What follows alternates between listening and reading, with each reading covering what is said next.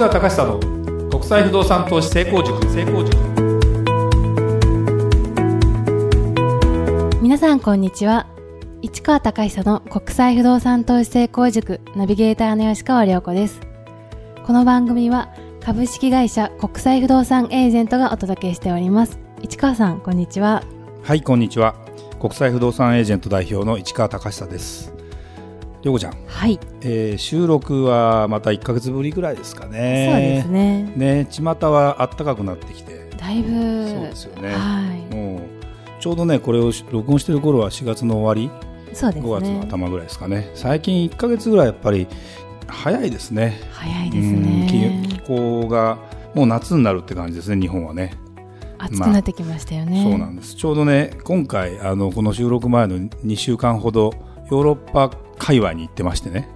ヨーロッパ界隈っつってもドイツからイギリスから最後モスクワに行ってきたんですけど。モスクワに。そうそうそうそう。今年ねあの2月にもドイツ行ってきたんですけどその時はすごく寒くて日中でもマイナス5度ぐらいでうわとてもちょっと歩いてらんないなみたいな感じだったんですけど今回4月はですねなんと25度を超えて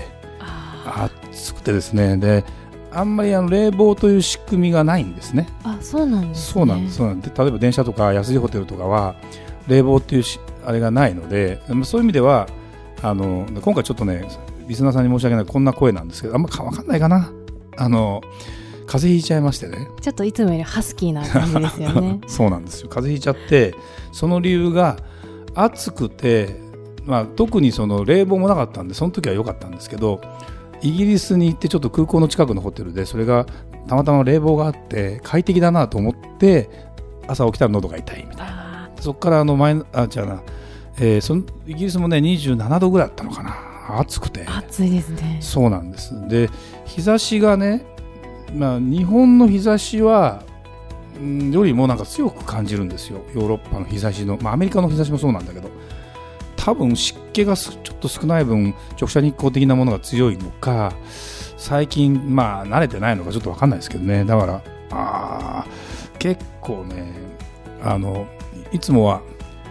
風にやられることなんかないんだけど、ね、まあ、ちょうどやっぱり、ね、疲れも溜まったりあのやっぱり夜中起きちゃったりね。でそんなこともあって最後モスクワが気温がね最高気温が3度。雪が舞って。そうそうそうそうすごい気温差ですね、ね、そうなんそうなんだからねやっぱりちょっと気をつけないとなというふうに改めて思いました。はい。じゃあ始めましょうか。はい。それでは今日の番組始まりです。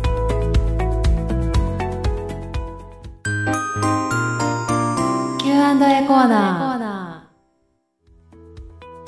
ー。それではリスナー様からの質問に答えるコーナーです。早速今日の質問をご紹介いたします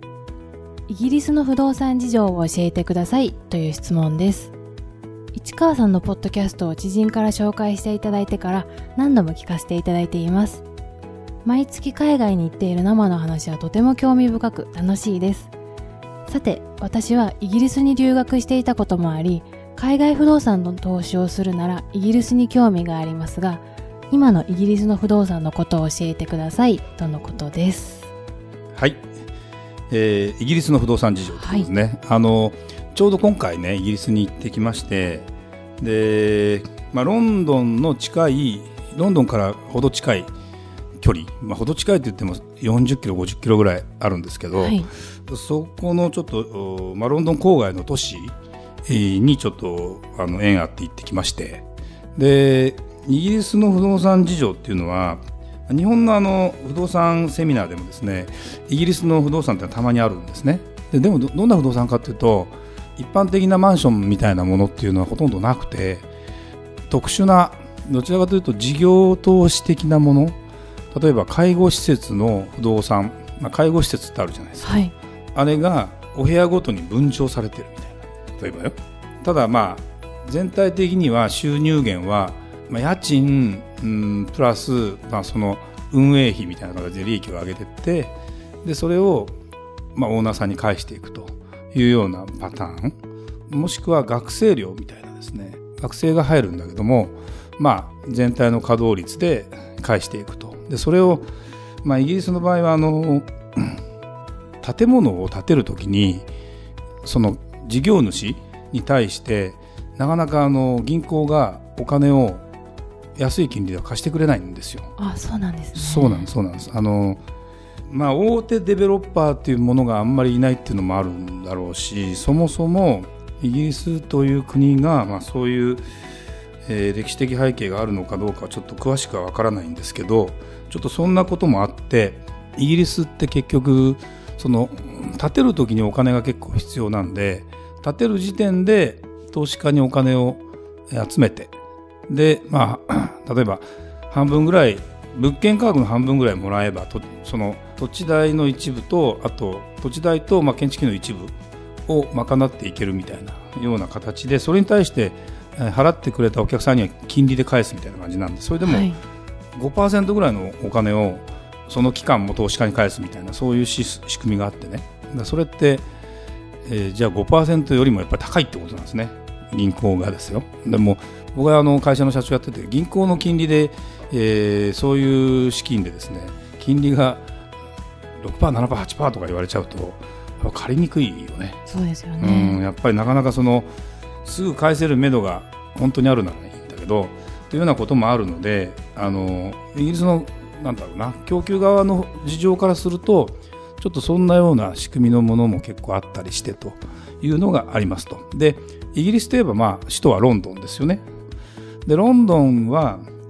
世界一高い都市に近いと。まあロンドンより高いところは香港とかねモナコとかねそういう都市はあるんだけども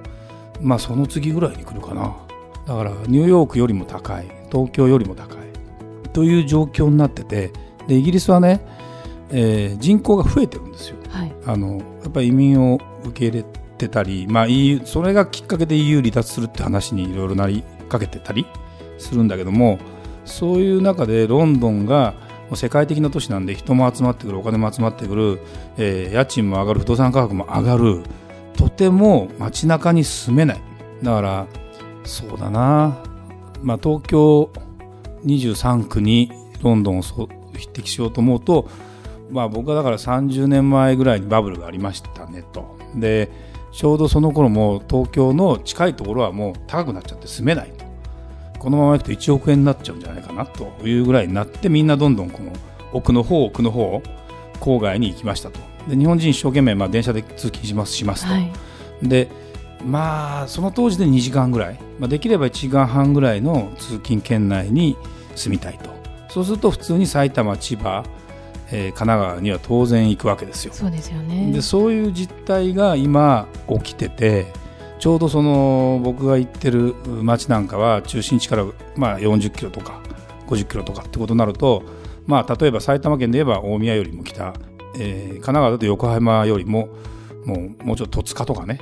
で、えー、千葉だったらもう千葉市を超えるかなぐらいのような場所にやっぱり供給がされててそれがそうじゃないと普通の人が買えない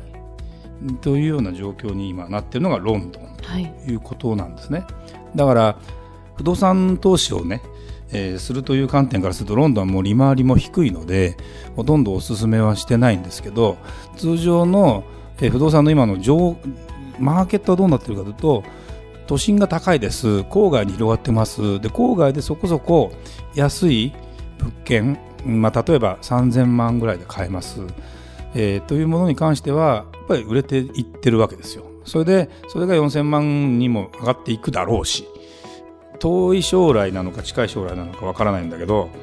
そうね、人口が減ってきたりすると東京と同じように、また都心回帰みたいなことが起きるかもしれないんだけども、はい、そんなような状況がありますと。で、片や、えー、そうなるとどうなるかというと、えー、ロンドンが高いから、ロンドンじゃないところにやっぱり移り住むという人も結構いてね。でその移り住むっていうのはど例えば、北の方に行くとマンチェスターという都市があります。リバプールという都市があります。バーミンガムという都市があります。そういうのを考えるとそこら辺っていうのはですね一回あの1900年代の後半ぐらいに産業がちょっと停滞してでちょっと没落した感があって不動産も放置されてて、はい、で今となって結局ロンドンが高いからとかもうロンドン住めないからそういう第2第3の都市に最初から行こうというような人たちも結構多くて、まあ、それはあのイギリス国民のみならず海外の人たちなんかも含めてそんなような流れがあってね。そこら辺がはまだ価格を見ると全然もうロンドンの4分の1とかね5分の1ぐらいで買える、まあ、いわゆる普通の人たちが買えるぐらいっていう値段なので、まあ、そっちに流れ込んでるかなということなので、はい、そっちに関してはね極めてまっとうな投資ができる。利回りも6%ぐらい回るしで値上がり期待もできるしただ融資の制度がなかなかあのイギリス自体にないので外国人投資家に対して融資をしてくれるっていうのはイギリスはなかなか難しいのでこれキャッシュで買うとなると結構まあ3000万4000万の普通にそうは言ってもしてくるのであの簡単ではないんですよね。だからまあでもそんなような事情の中で考えたら、まあ、普通の不動産を買う分には全然イギリスはもうやりだと思いますしただ特殊なそういう事業投資みたいな学生寮とか、えー、ケアホームみたいなものを投資するときに気をつけなきゃいけないのはそれは、まあ、前かぼちゃの馬車で話したかもしれないけど結局事業投資みたいな運営力によって差が出ちゃうのでやっぱりそのあたりはね本当に気をつけて、えー、投資を選んでいただきたいなと、まあ、なかなかねこれね気をつけたところであの 難しいんだけどね。でもそれ、はい、要するにあの飛んじゃうこともあるよ。お金が入ってこないこともあるよっていうのはあるので安易には飛びつかない方がいいかなという気はします。ただまあ本当に信頼できるものであればそれはそれでイギリスという国含めて十分よくあるかなというふうに思います。はい。ありがとうございました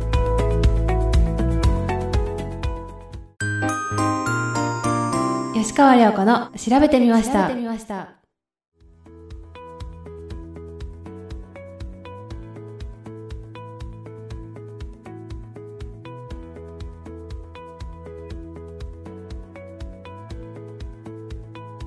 吉川亮子の調べてみましたのコーナーです。今回はアメリカのテキサス州について調べてみました。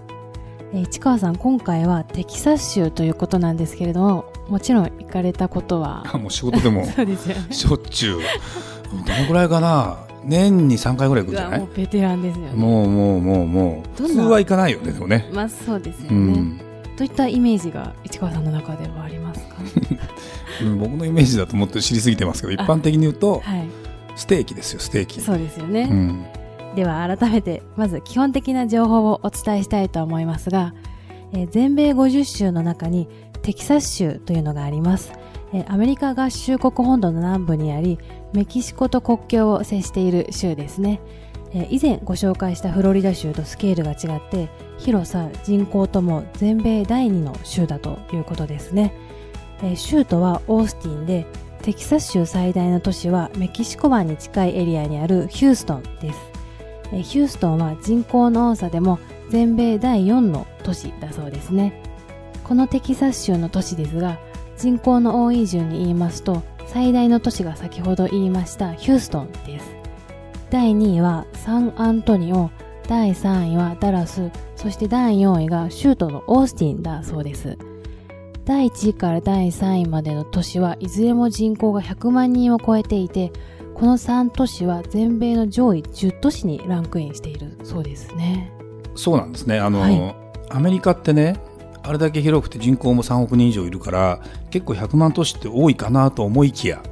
そうでもないんですよ。そうでもないんですか？だだけどその中でだって100万人超えててベスト10に入っちゃうってことでしょ、はい、だから100万人超えてる都市がいくつあるの？ぐらいの話だからそういう意味ではテキサス州の中にすごく人が多いなということが分かりますけどこれそうですよね、うん、人口ナンバーワンはカリフォルニア州だからね、はい、だからまあそれはそれで当然今エンジェルスの大谷君がいるカリフォルニア州ですよ、はい、ね。だからあのそうなんだけど非常にあのなんだろうな。ちょうどねオースティン、えー、ダラスヒューストンって大体500400キロぐらい離れてるのかな。だから東京大阪よりはちょっと近い。前行った時にダラスから車でオースティンに行きました、はい、で、えー、ただダラスから飛行機でヒューストンには行きましたと、まあ、車でも行けなくはないんだけども、まあ、結構ねその隣ぐらいの感覚の都市なんだけどそうなんです、ね、でも向こう行ってみると500キロ離れてますよみたいな。日本とはまた全然違うんで、はい。でね気候が違うんだなこれが面白いことに。気候が違違ううんですか？あのヒューストンって海沿いなんですよ。この間あの去年か。えっとハリケーンの被害で洪水の被害で結構大変だったんだけども、えーちょっと湿気もあってね結構ジメッとした感じがあってまあ日本人的に言うと非常に合うなと。でダラスはまあ内陸の都市なんで、はい。夏は乾燥してるけど暑い。冬は乾燥してるけど寒い。ちょっと個人的には体質的には合わないかなみたいな。そうなんですね、うん、でも人はどんどん増えてるのでとにかく、まあ、あの何もなかった時代からすればね非常に発展してるなというふうなことを感じますね。ここまででもスケールの大きな州だということがよく分かりました。また次回もテキサス州についてお話ししてみようと思います。それではまた次回お会いしましょう。ありがとうございました。ありがとうございました。